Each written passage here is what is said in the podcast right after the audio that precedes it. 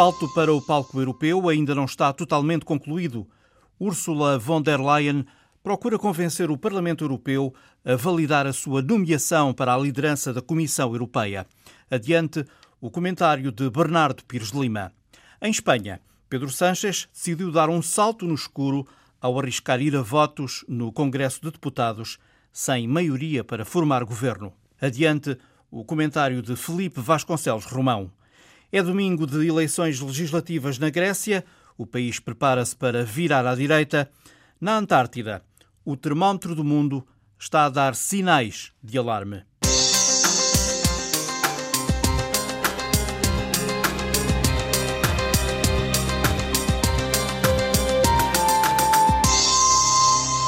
O lugar não está garantido.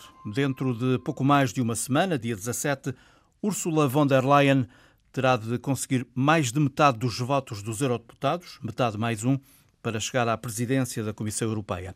Não lhe basta o apoio dos 182 deputados da família política à qual pertence, o Partido Popular Europeu, precisa de pelo menos 376 votos. Bernardo Pires Lima é comentador de assuntos internacionais da Antena 1. Há quem diga, Bernardo, que a Europa avança de crise em crise. Aqui está mais uma.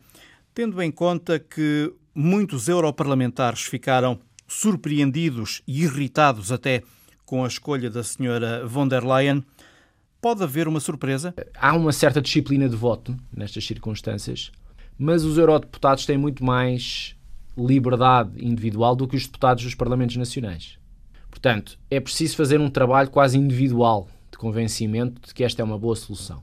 E não é só eh, convencer bancadas que não a dela, é mesmo a própria bancada do PPE. Que, evidentemente, por ser uma bancada do Parlamento Europeu, não ficou satisfeita com a desvalorização do processo uh, dos Spitzenkandidat, que lhe dava essa reserva de, de influência. Em segundo lugar, ela precisa de expressar a sua visão para os próximos cinco anos. E, e digo eu, elencar já quem é o seu colégio de comissários.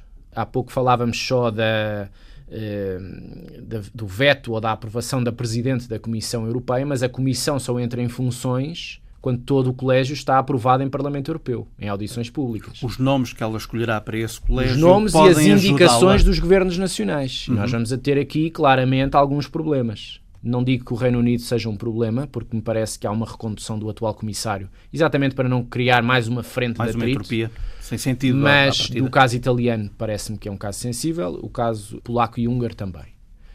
Um, e portanto, não estou a dizer que não são aprováveis, estou a dizer que é preciso mais uh, afinação para que o nome proposto pelo Governo Nacional seja do agrado uh, da Presidente da Comissão e, e aprovável por uma constelação de bancadas que passa pelo PPE, pelos sociais-democratas e pelos liberais. Isto para que a Comissão não nasça com uma legitimidade enfraquecida e, portanto, precisa ter uma maioria confortável. Portanto, ela precisa de expressar o seu plano de ação.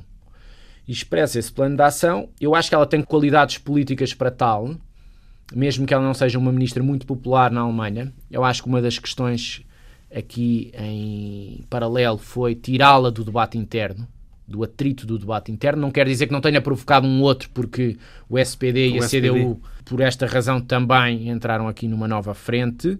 Mas de facto ela sai e tem alguns, alguns problemas na pasta da defesa. Ela foi a primeira mulher na história da Alemanha ministra da Defesa, pode ser também a primeira mulher presidente da Comissão. Acho que há um desafio a construir, de alguma, pelo menos de, de eh, digamos, de, de, responder ao desafio da paridade na constelação do Colégio de Comissários. E acho que aí, por exemplo, Portugal poderia jogar uma cartada interessante, um, um nome de uma mulher com capacidade para uh, lutar por uma pasta relevante, sobretudo ali nos termos económicos. Não sei se é possível acalentar uma, uma vice-presidência, mas não acho que acho que até a fasquia espanhola com o Borrell a, a vice-presidente, por inerência da, do cargo de alto representante, e leva um bocadinho a, responsabilidade de António Costa em acompanhar esse, essa fasquia, sendo que ele também, no, em, em conselho, não saiu muito fortalecido. Mas eu diz, diria que a senhora von der Leyen não é. Não acho que seja um, um tiro perdido. Não acho que seja um erro. Ela tem visão geopolítica, tem uh, uma visão que eu diria que é ao centro na política alemã. Foi das poucas vozes críticas dos atropelos à democracia na Polónia e na Hungria, e não é muito típico na Alemanha haver esses, uh, essas vozes presentes no debate. Tem experiência governativa? Tem muita experiência governativa, é a terceira pasta que ocupa em 14 anos. Uh, é muito próxima, e portanto é uma lealdade que no fundo é recompensada. Também também nos diz que a senhora Merkel tem, continua a ter alguma preponderância, não teria a preponderância que estes lugares indicavam sem o apoio do presidente francês. Claro. Então eu acho que mais do que olhar para eh, uma vitória da senhora e Merkel... também houve finalmente uma nova Isso é bom. concertação Isso é bom no eixo. sentido... Quer dizer, não é bom no sentido em que predomina a hegemonia do núcleo fundador, como eu disse no início.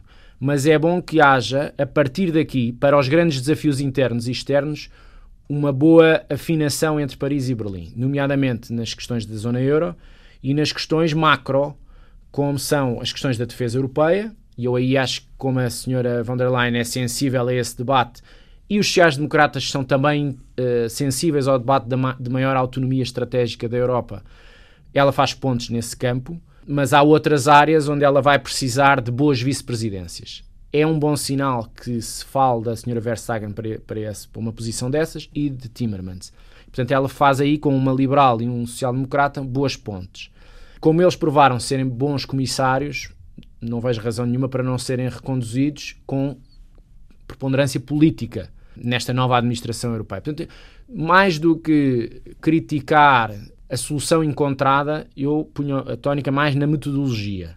No caso do, do alto representante espanhol, o José Borrell, tenho mais dúvidas. Tem um perfil bastante hum, exilente, é impaciente.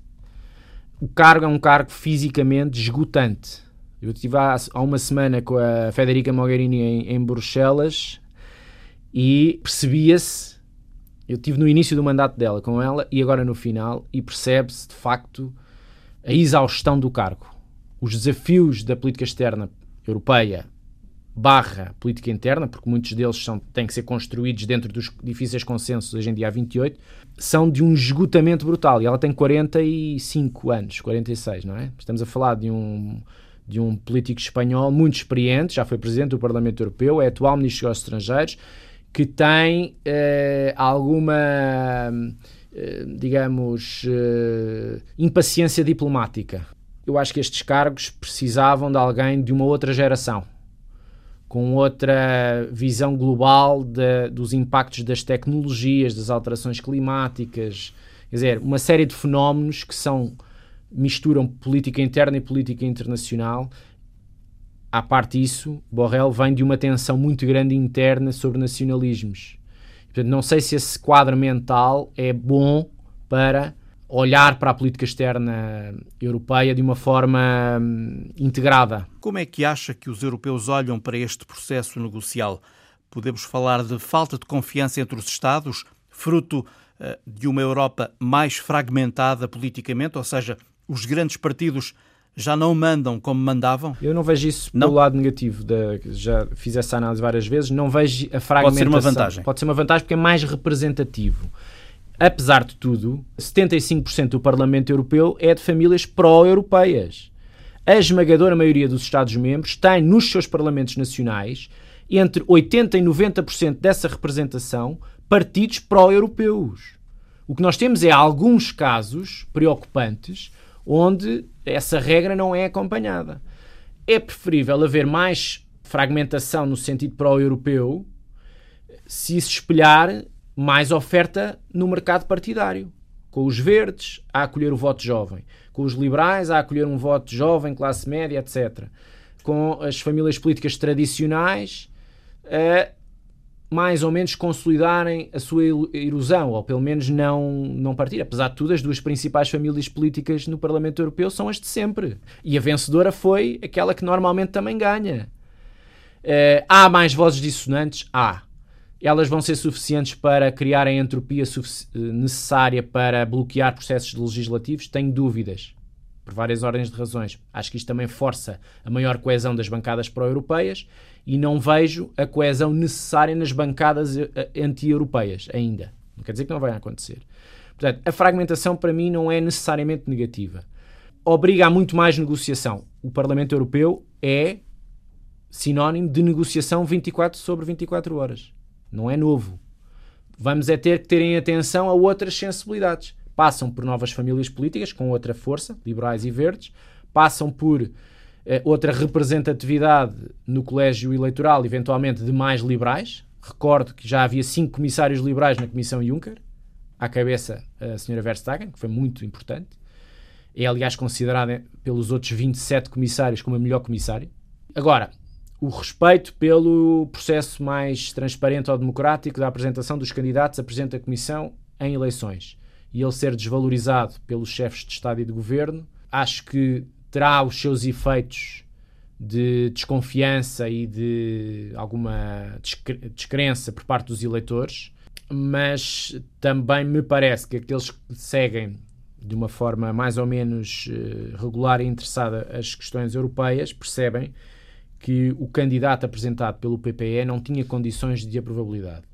E, e, portanto, o PPE correu um risco os partidos portugueses do PPE correram um risco ao aprovar alguém que não era aprovável. Daqui a pouco voltamos a ouvir Bernardo Pires de Lima a propósito das importantes eleições legislativas que este domingo estão a decorrer na Grécia. Para já, com Paulo Dentinho, vamos fixar a imagem da semana. No silêncio óbvio da fotografia, há um som que nos chega e que ajuda a explicá-la. Welcome to the European Parliament. Temos então um segmento de um hemiciclo com várias filas, uma série de pessoas de pé, outras sentadas, sugerindo comportamentos um pouco desordenados. A diversidade no traje de cada um ajuda também a ver nela uma certa cacofonia que não chega, porém, a retirar o sentido melódico. Good morning, everybody. Soyez tous les bienvenus. Bienvenidos a todos. Buongiorno a tutti. Parecem assim linhas de uma partitura onde cada qual ajuda ao equilíbrio da composição. Mas lá está, a harmonia interrompe-se. Ascolteremo ora l'inno europeo eseguito dal quartetto Avena e dalla cantante Anais Ivoz. Há uma clara e notória dissonância no topo superior nesta fotografia de Patrick Seeger. São os deputados do partido do Brexit, os eurocéticos do populista Nigel Farage, todos de costas voltadas. Dichiaro aperta la prima seduta del Parlamento Europeo. Nesta sessão inaugural do novo Parlamento Europeu, eles dão assim o sinal do seu repúdio à instituição para a qual foram eleitos, da qual querem sair. Alzarsi in piedi è una questione di rispetto, non, è, non significa condividere l'Unione Europea.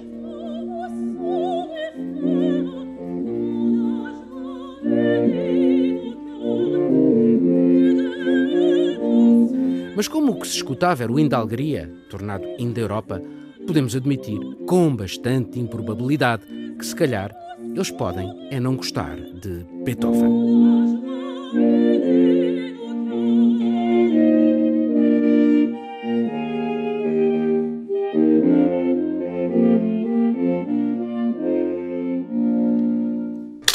Paulo Dentinho. Os espanhóis esperam e desesperam por um governo estável, com uma maioria que lhe permita governar.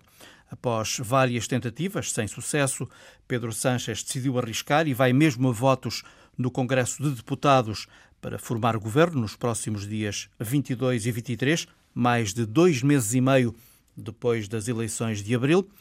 Felipe Vasconcelos Romão é comentador de assuntos de política internacional da Antena 1. Será que é desta que Pedro Sanches vai conseguir? Bem, ao dia de hoje, eh, eh, eu diria que Pedro Sanches terá dificuldades em fazer passar, pelo menos no momento inicial, eh, o seu, o seu governo. Porquê é que isto irá acontecer? Bem, em primeiro lugar, não há uma cultura de coligações em Espanha. Eh, não há uma cultura de coligações em Espanha eh, eh, desde a reinstauração da democracia no, no, em meados dos anos 70 e depois com a nova Constituição aprovada em 1978. É um país que nunca teve neste período um governo formal de coligação. Ou seja, em mais de 40 anos, Espanha nunca teve um governo de coligação no poder. O que houve mais próximo com uma coligação era a União do Centro Democrático, que era um partido, constituído formalmente como um partido, que agregava várias famílias e com, através do qual Adolfo Soares esteve no poder já depois das, das primeiras e das segundas eleições legislativas e depois Calvo Sotelo, portanto, governos que estiveram no poder entre 1977 e 1982. Depois disso, o que nós temos é um histórico de maiorias absolutas ou de maiorias relativas suficientemente robustas para permitir alguma estabilidade no governo.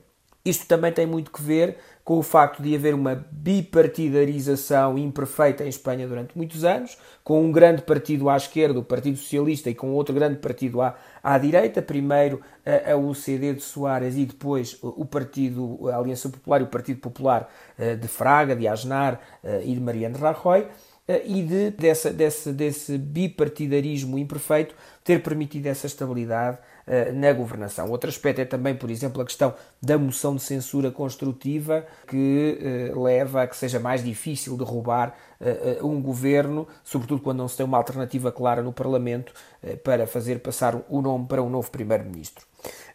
Juntando-se a tudo isto, o sistema é parlamentarista, o rei não pode, por livre iniciativa, dissolver uh, o, o, o, Parlamento uh, e isto conferia uma estabilidade ao sistema. Ora, a partir de 2015, tudo isto muda com a emergência à esquerda do Podemos, do Cidadãos à direita, e com a construção de dois blocos, um à direita e outro à esquerda, que acabam por substituir a lógica bipartidária imperfeita. O que ocorre é que em 2, 3, 4 anos não se conseguem eh, alterar as práticas de quase 40 anos. Eh, e isso é o que está a vir ao de cima. Neste momento, o Pedro Sánchez percebe que a esquerda ganhou uh, claramente o domínio, que, ao contrário do que tinha acontecido nas eleições legislativas de 2015 e 2016, o Podemos desta vez não teve a capacidade suficiente para uh, conter o PSOE e o PSOE, apesar de ter tido um resultado relativamente fraco, sobretudo se pensarmos uh, nas outras grandes vitórias que teve, com Felipe Gonzalez ou com Zé Luís Rodrigues Zapatero, neste momento teve uma vitória que lhe permitiu ficar a, a formação claramente dominante à esquerda e, sobretudo, dominante num contexto geral com uma direita muito fragmentada em três, em três partidos. Isso, uh, Pedro Sánchez está justamente a jogar com essa percepção está a jogar com esta percepção porque considera que o facto de ser claramente o primeiro partido na política espanhola lhe permitiria governar através de uma, de uma lógica de pactos. Primeiro pensou numa possibilidade de uma geometria variável, mas perante a recusa clara uh, do Partido Popular e, sobretudo, dos cidadãos, percebeu que a sua governação teria que assentar provavelmente num pacto uh, com o Podemos, ou com Unidas Podemos. A questão aqui está no que é que é este pacto. Uh, Pedro Sánchez deseja um pacto semelhante, mas talvez até um pouco mais, uh, mais avançado e, e, mais aprofundado em relação aos pactos portugueses, que os pactos portugueses que António Costa tem com as outras formações de esquerda. No entanto, o Podemos, o Unidas Podemos e Pablo Iglesias não estão dispostos, em função da perda de poder que tiveram, que tiveram eh, nas últimas eleições, nas eleições legislativas de abril, não está disposto a abdicar de posições de poder claras dentro deste governo. E o que diz é que ao seu, aos seus mais de 40 deputados deve corresponder também um número eh, proporcional de ministros num futuro governo de Pedro Sánchez. Ora, a questão é que Pedro Sánchez eh, em função desta ausência de cultura de pactos, em função da necessidade que sente também de projetar internacionalmente e, sobretudo na Europa, de não ter um governo claramente eh, ancorado à esquerda, eh, Sánchez pretende governar sozinho e o mais que está disposto a oferecer são, aparentemente, a ir no máximo a secretários de Estado do Podemos. Ora, esta é a grande, a grande dúvida que, que paira neste momento sobre a política espanhola. Um, é a existência ou não de um pacto e a entrada ou não do Unidas Podemos no governo. Se essa entrada não se concretizar, se esbarrar na intransigência de Pablo Iglesias em ter pastas no governo, eh, teremos novas eleições? Ao que tudo indica, e sobretudo porque as sondagens são claramente favoráveis a Pedro Sánchez, eh, que tem ganho como o único partido, eh, também por estar no poder e depois por ter esta, este, este ascendente na esquerda, é o único partido que tem ganho, eh, que se tem destacado na política espanhola desde as eleições a, este, a esta parte. De, e nesse sentido, Sánchez será quem tem menos a perder com a convocação de novas eleições. E não quer dizer que as queira, mas quer dizer que tem aqui uma arma importante na negociação com Unidas Podemos e provavelmente vai fazer uso disso, porque Unidas Podemos neste momento teria uh, muito a perder com novas eleições, segundo o que dizem as sondagens. Pelo que é possível que assistamos a, a, a uma ou duas ou três investiduras ou tentativas de investir Pedro Sánchez que falhem, até, uh, até que, das duas, uma, o Unidas Podemos perceba que os, que os custos de umas novas eleições seriam elevados ou seriam excessivamente elevados e acabe por aceitar permitir que o nome de Sanchez uh, passe.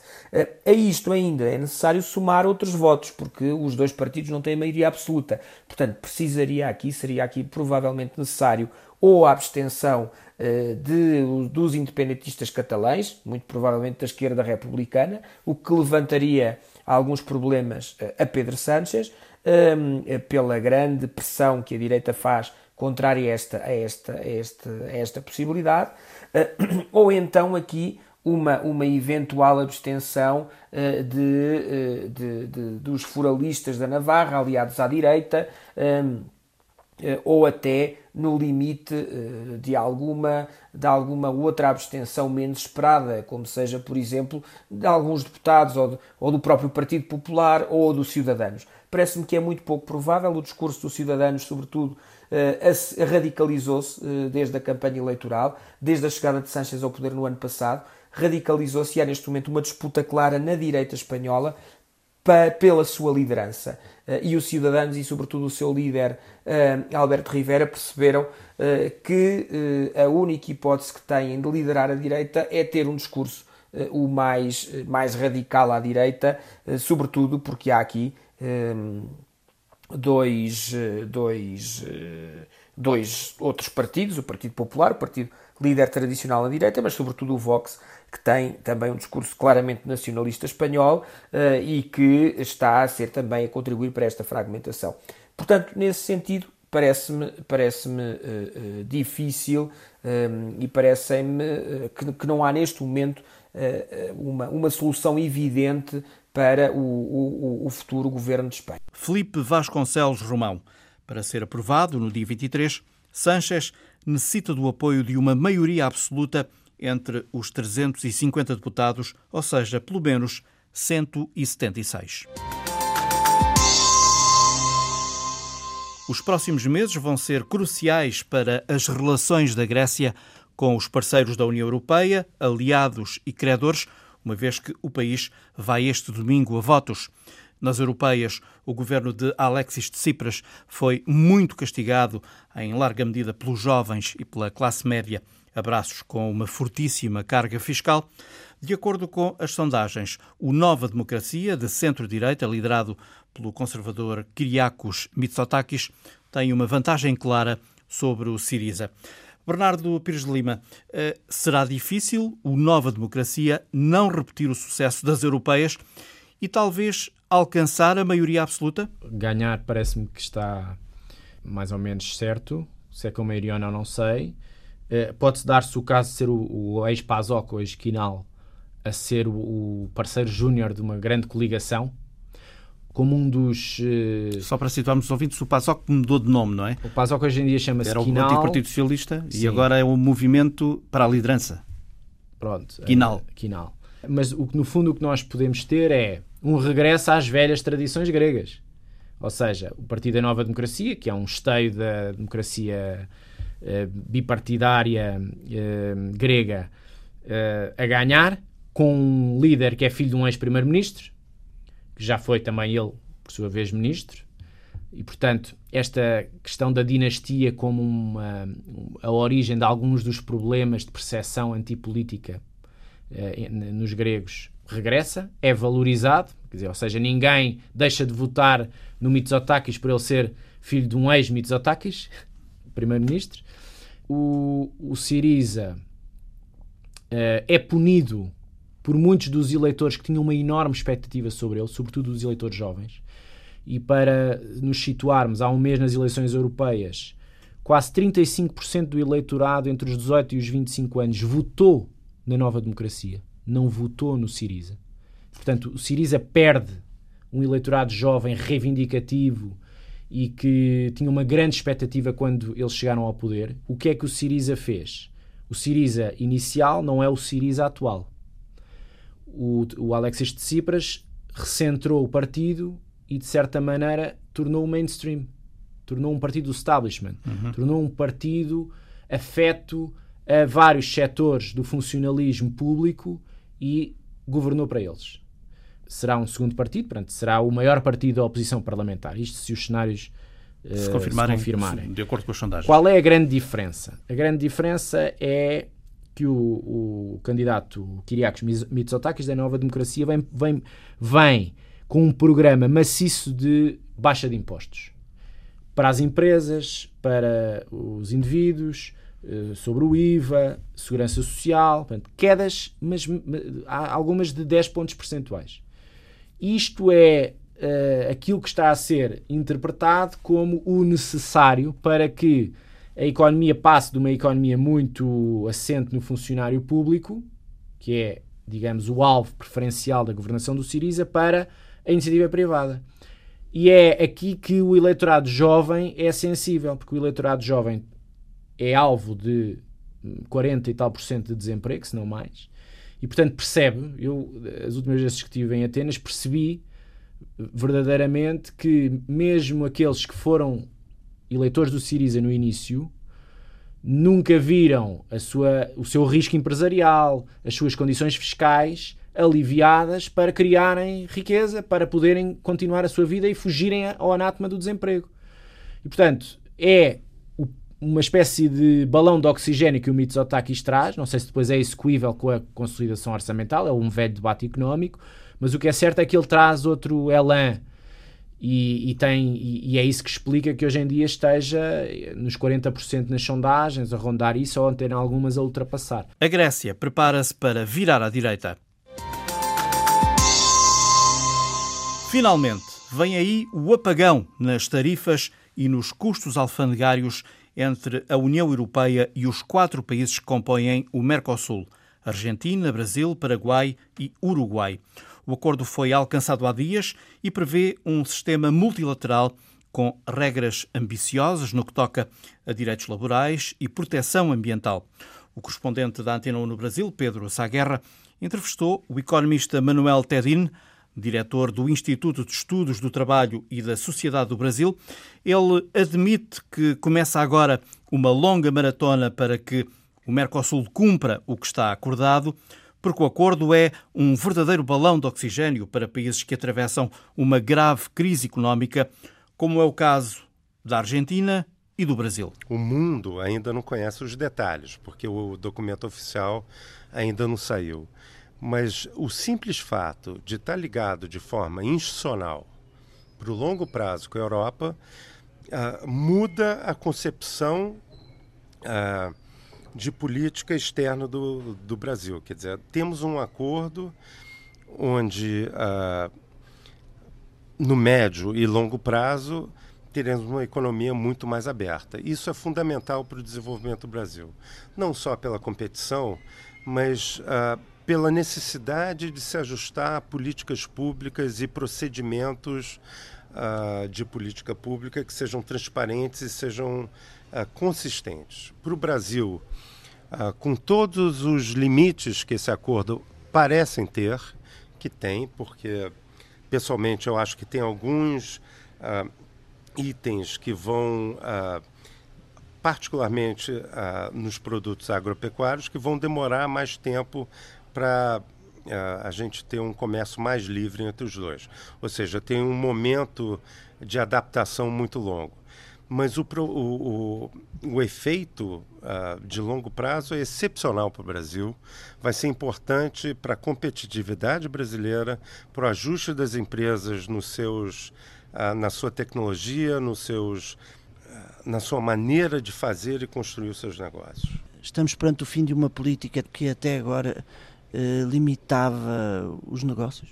Ah, totalmente. O Brasil é um país, mesmo depois uh, do início dos anos 90, onde abrimos bastante a economia, o Brasil ainda é um dos países mais fechados do mundo. Para o Brasil será uma verdadeira revolução.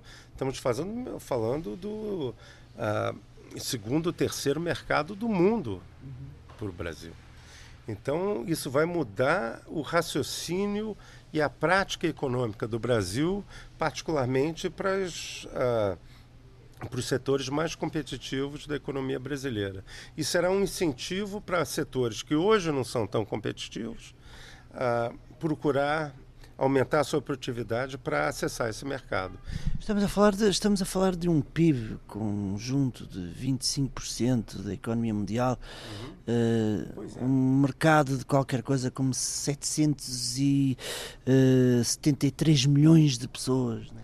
É uma coisa extraordinária. E não só o número de pessoas, quer dizer, o Brasil tem 200 milhões de habitantes, 200 e poucos milhões, e a Europa, no seu conjunto, ainda mais, mas a capacidade produtiva e a capacidade de consumo da Europa é um fator de atração, ah, enfim, extraordinário para o Brasil. E a abertura desse mercado muda a, a perspectiva de futuro das empresas brasileiras, que devem e vão querer se adaptar para poder competir no mercado europeu. Isso para o Brasil é uma diferença uh, enorme. Agora, é importante uh, a gente perceber que no curto prazo não vai ter uma, não vai ter um salto de curto prazo tão grande. É um processo contínuo de médio e longo prazo para o Brasil se adaptar e conseguir uh, competir de forma eficiente nesse mercado, porque não é só exportação. A gente pensa sempre dentro do país que abrimos novos mercados, mas o Brasil é um país de produtividade média muito baixa. A capacidade do Brasil, a possibilidade do Brasil importar serviços e bens de capitais de alta produtividade pode mudar de maneira uh, bastante importante a, a competitividade do Brasil e a possibilidade do Brasil a, a se inserir no mundo, não só na comunidade europeia, mas no mundo de uma maneira geral, de forma muito mais assertiva e competitiva. Vai ser muito importante. Isto é um balão de oxigênio para países que atravessam uma grave crise económica como a Argentina e o Brasil? Um balão de oxigênio extraordinário. A Argentina tem desafios internos. Uh, uh, tão grandes ou maiores que o Brasil uh, e vai precisar trabalhar com esses desafios internos de uma maneira muito uh, constante e vai demorar um tempo. O Brasil está numa, numa crise econômica profunda, hoje não temos mais recessão, mas não conseguimos crescer. A, a, possibilidade não só de importar produtos, bens de capital e serviços que aumentem a nossa produtividade, que vai gerar a capacidade de vender muito mais para fora e melhorar de uma forma geral a, a, economia brasileira. Agora, isso não basta. O Brasil, como a Argentina e como o Paraguai, o Chile um pouco menos, terá que fazer um dever de casa muito grande na questão do capital humano. Nós não temos políticas públicas ah, que atendem às necessidades da economia do futuro. Precisamos prestar atenção nisso e trabalhar nesse sentido. Todos sabemos que este acordo vai ter que ser eh, retificado tanto pelos eh, países da União Europeia como pelo Mercosul. Temos aqui um problema no Brasil, que é uh, o que se passa no Senado, com a divisão. Uh, vai ser complicado negociar isto? Eu não acredito, porque tem uma. A, a, a, a positividade, a capacidade uh, de contribuição para um novo arranjo produtivo no Brasil é tão grande que a, o, o, Congresso, tanto o Senado como a Câmara a, de Deputados, há de entender que isso fará diferença. A verdade é que tem pequenos núcleos de produtores, particularmente na área a, do agronegócio, que pode sentir. Mas o grande exportador brasileiro, o grande exportador de agronegócios brasileiros, não é afetado por isso. Quem está com medo desse processo? são as pessoas que deveriam de fato estar, que uh, é quem não tem, uh, quem não está uh, no limite da eficiência, que são os produtores de vinhos brasileiros e os produtores de laticínios, de uma maneira geral. Precisamos ganhar competitividade nesse setor, sem dúvida nenhuma, mas é um processo que vai demorar. Se o Brasil vai compensar esses produtores de alguma maneira ou não, uh, há de ser visto. Há indicações que o governo há de proteger esses setores, mas são pequenos enclaves. Há aqui uma questão fundamental, que é na área do ambiente. Ah, sim. Pronto, essa questão que eu lhe ponho, porque nós todos sabemos que Jair Bolsonaro eh, estava contra o Acordo de Paris, agora tudo muda. Na verdade, é, o Bolsonaro, eu acredito até nem por convicção própria, mas porque a realidade se impõe, ah, já aceita, ainda bem, já aceita a continuar no Acordo de Paris. E é preciso dizer que a, a, o Ministério da Agricultura está um pouco mais alinhado nesse sentido, entendendo não existe produção uh, de longo prazo sem conservação do ambiente. A produção irá decair se você não cuidar do seu entorno. Então, o setor agropecuário vai, tem uma pressão uh, na sua franja, na, na margem dele, que é contra, que são os menos, são os produtores menos uh, produtivos, com menos, com menos capacidade de criar valor, mesmo na agricultura. Essa resistência haverá sempre. Os grandes produtores com alta tecnologia, que têm, que investem com seriedade, não vão fugir uh, e não podem fugir desse acordo. Sem preservação e remediação do ambiente não há futuro. Então eles é, é preciso que eles se adaptem a isso e vão continuar ganhando muito dinheiro. Então uh, é um pouco uh, a teoria ricardiana, quer dizer, quando a, produtividade, de, eh, quer dizer, o investimento uh, concentrado para aumentar a produtividade da terra, uh, o retorno é maior do que a produtividade de estender o uso da terra, aí você vai produzir mais. A externalidade do meio ambiente é fundamental nesse sentido. De cedência em cedência, Bolsonaro já cedeu nesta questão, também cedeu claramente na questão quando disse em 2016 que queria sair do Mercosul, agora diz que estamos perante um acordo histórico? Então, a, a teoria na prática é outra. Né? Então, quando você uh, enfrenta a realidade, você se adapta e se reconhece. Não tenho dúvida nenhuma que uh, na concepção ou na ideologia do Bolsonaro, essas coisas têm valor secundário quando ele entra e assume uma instituição ah, que tem ah, alguma importância, alguma densidade, ele enxerga os problemas. Não creio que ah, o Brasil vá sair do Acordo de Paris hoje. Acreditei que sim, no começo, mas o mundo levou o Bolsonaro a se a racionalizar um pouquinho mais as ideias dele. Acredita que no final de 2020 este acordo entre a União Europeia e o Mercosul poderá já estar em vigor? Tem uma questão uh, burocrática de procedimento uh, legislativo e burocrático da própria União Europeia que atrasa esse processo, porque uh, tem uma quantidade de, de, de fóruns legislativos, sejam gerais da Europa, sejam dos próprios países, que tem que ser atendido. Então, isso é um processo que demorará. Eu não tenho certeza se em 2020 será possível. Mas aqui há alguma resistência por parte do governo francês, não é? é pois é, por exemplo. Mas uh, no Congresso brasileiro, eu acho que a, a resistência era muito pequena. aí, nesse caso, eu acho que a resistência maior, ou as questões serão levantadas nos próprios parlamentos europeus.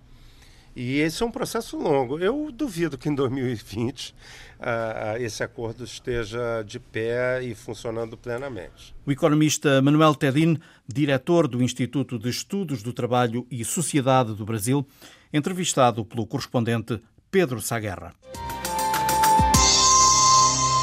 A Antártida está a encolher. Depois de um misterioso, mas reconfortante crescimento contínuo durante a década de 1980, a cobertura de gelo do mar da Antártida começou a derreter a partir de 2014 e de modo acelerado, o equivalente a uma área quatro vezes maior que a França. De acordo com a NASA, em três anos, de 2014 a 2017, o mar da Antártida perdeu quase tanto gelo como o Ártico nos últimos 34 anos. Para já, ninguém arrisca uma causa ou causas e também é cedo para saber se o degelo vai continuar. Uma coisa é certa: ao contrário das camadas de gelo na Terra, o gelo derretido no mar não eleva o nível das águas, mas há sempre consequências nefastas. Por exemplo, para os animais.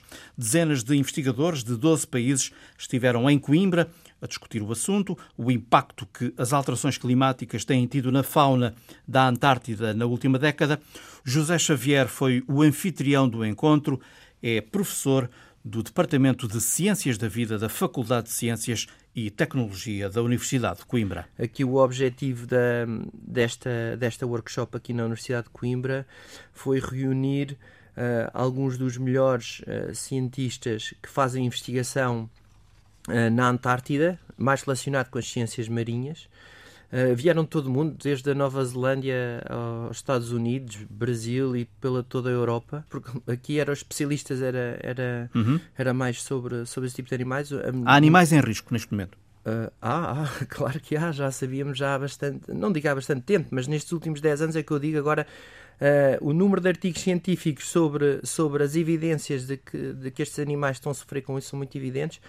Nós fizemos. Estamos a falar de pinguins? Uh, temos, temos pinguins. Os, uh, só, só dar um exemplo: os, os pinguins imperadores, que são os maiores pinguins que nós temos na atualidade, que, que ainda existem, que podem chegar a 1,2 metros, ou seja, uh, já é bastante grande, 40 quilos. Estes animais reproduzem-se no inverno. Aqueles vídeos e aqueles documentários que nós temos é, é, são feitos com os imperadores é durante o inverno e que nós estamos a ver com o aquecimento que está-se a verificar, está a alterar as condições, eh, um, as características dos próprios oceanos, que vai desde as correntes à própria salinidade. Eu não queria entrar muito específico para as pessoas perceberem, mas basicamente as, a, a, água tem as suas próprias características e o aquecimento vai atrair essas características que vai afetar os animais que lá vivem e nós sabemos desde o camarão da Antártida, que é um, um elemento que quase, direto ou indiretamente, muitos dos animais que vivem na Antártida e que dependem do mar dependem deste, deste camarão, uh, e, e, lulas e peixes, e os pinguins imperadores, uh, temos a ver que nestes, nesta última década em particular, uh, mas já sabemos já, já há algum tempo, que é uma das espécies que está em risco temos outras espécies em risco. Todas as espécies estejam ligadas mais ao gelo estão em risco. Estão em, em, risco. Porquê? Porque o gelo é engraçado, porque ao nível científico uh, os animais uh, não comem gelo. Ou seja, a nossa intuição como cientistas dizíamos o gelo deve ser importante de alguma maneira, mas não deve ser o mais importante. E o que nós percebemos agora, principalmente nesta última década, que o papel do gelo é cada vez mais importante porque muitas das algas colam-se ao gelo por baixo do gelo. Então, ao colar-se, o que é que acontece? Uh, o gelo, quando derrete durante o verão, uh, essas algas libertam-se e com o sol, porque na Antártida só temos seis meses de, uh, de sol durante o ano, pois é seis meses totalmente de noite, tal como acontece no Ártico. Uh, e o que é que acontece é que quando chega a primavera na Antártida, o gelo derrete e essas algas, com os nutrientes e o sol, multiplicam-se. Então, se nós temos muitas algas, uh, vamos ter muitos peixinhos e muito camarão a comer essas algas. Então, se nós vamos ter os peixinhos, vamos ter os pinguins, as focas, as baleias, toda a gente a depender desses animais. Ou seja, e se o gelo tudo... desaparece. Ou seja, é? exatamente. É? É, se o gelo desaparece, tem estado a desaparecer, mas oscila muito. Então, com grandes oscilações, está a causar grandes oscilações nas cadeias alimentares e está a modificá-las de uma maneira gradual e às vezes é interrupta, é de uma maneira muito rápida. Nós temos evidências, mesmo nos nossos estudos aqui da Universidade de Coimbra, em que nós temos albatrozes e pinguins que hum, tínhamos pinguins a morrer na praia. Ou seja, simplesmente, mesmo sem tanto a reproduzir-se, porque normalmente os pinguins, quando se estão a reproduzir, estão limitados a ir à procura de comida no oceano e voltar para alimentar o filhote. E o que nós encontramos foi, mesmo quando eles não se estão a reproduzir, vêm à terra e alguns nós encontramos evidências de, de, de pinguins morrerem, uh, estarem a morrer na praia, adultos. Hum. Ou seja, este... que é algo que é, que é muito preocupante e temos estado agora, ao nível de publicações científicas, temos evidências de vários colegas nossos que temos eventos extremos na Antártida que causaram mortalidade muito grande alguns animais e temos de uma maneira gradual, quer os pinguins imperadores, mas outras espécies de pinguins e outros animais que estão a ter grandes dificuldades e as suas populações estão a declinar. A tendência geral é que um, é o que nos está a preocupar, preocupar de uma maneira evidente, e daí reunir estes cientistas uh, agora, é que a tendência é a maioria, uma grande maioria dos animais estão a sofrer com as alterações climáticas, mas eu também não queria generalizar, há alguns que estão a ganhar com isso também. Há alguns que conseguem adaptar-se? Sim, uhum. há uns que se conseguem adaptar rápido. Como, por exemplo? Nós temos, eh, por exemplo, as lulas têm uma grande plasticidade de adaptação. Alguns, eh, por exemplo, nós temos as salpas que são, são, estilo, são estilo medusas uh, do mar, só que, por exemplo, as medusas é um tipo, as salpas é, é um tipo desses animais gelatinosos que uh, estão a substituir o camarão nos oceanos. Ou seja, enquanto está o camarão a diminuir, que é o elemento-chave que a maior parte dos animais dependem, dos predadores de topo, uh, está a ser substituído em algumas partes da Antártida uh, por, por estes, estes animais mais gelatinosos. Claro que se imagine se temos os pinguins mais dependentes a comer camarão e estão habituados a comer camarão, uh, estes animais gelatinosos não lhes dizem rigorosamente nada, nem ao nível nutritivo são, não são muito bons. Uh, então o que nós estamos a ver é uma mudança da própria estrutura da cadeia alimentar e o que significa, o que é que estamos a verificar é que o aquecimento está a causar o gelo e o gelo está a alterar a própria estrutura da cadeia alimentar. O impacto das alterações climáticas na fauna da Antártida, hemisfério sul. Do hemisfério norte, no Ártico, chega-nos uma história de força, resistência, velocidade e de uma outra qualquer aptidão que nos escapa. Uma raposa do Ártico percorreu a distância entre a Noruega e o Canadá em dois meses e meio. Os investigadores querem saber como foi possível. É a história da semana de Alice Vilaça. 3.500 quilómetros em 76 dias. It's incredible, it's astonishing. Uma raposa do Ártico atravessou 3.500 quilómetros entre a Noruega e o Canadá em 76 dias. Qual ultramaratonista? A raposa, com o ritmo médio de 46,3 km por dia, deixou os investigadores surpreendidos com a velocidade e a resistência. Uma viagem nunca antes observada. Quando a raposa tinha menos de um ano, em julho de 2017, os investigadores colocaram-lhe um emissor de sinais captados por satélite. A viagem começou a 26 de março de 2018, quando a raposa abandonou a ilha de Spitsberg, no arquipélago norueguês de Svalbard, a cerca de mil quilómetros do Polo Norte. A 10 de junho de 2018, 76 dias depois de iniciar a viagem, a raposa chegou à ilha de Ellesmere, no território canadiano de Nunavut, depois de percorrer 3.506 quilómetros. Do percurso total, 1.512 quilómetros foram feitos na Groenlândia em apenas 21 dias, de acordo com os registros dos sinais captados por satélite. They are incredibly adaptive and amazing survivors. You have to be because the Arctic is not forgiving. A ultramaratona polar da Raposa do Ártico é objeto de um estudo divulgado esta semana pelo Instituto Polar da Noruega, que pretende demonstrar a importância vital da cobertura de gelo para as migrações da fauna do Ártico. Um dos investigadores afirma que esta é a primeira observação que demonstra em pormenor a migração de uma raposa do Ártico entre continentes diferentes e ecossistemas diversos. These are some of the most adaptive, cunning, ultimate Arctic survivors there are. A raposa fez a travessia a um ritmo médio de 46,3 km por dia, com um pico de 155 km num dia registado na Groenlândia. Desde fevereiro deste ano, que não se sabe onde para a raposa. O sistema de localização deixou de funcionar. She's the mystery fox and something tells me she has more stories to tell in her incredible future. A história da semana de Alice Vilaça, que é também a produtora do programa, apoio técnico de Henrique Soares, Visão Global regressa no próximo domingo.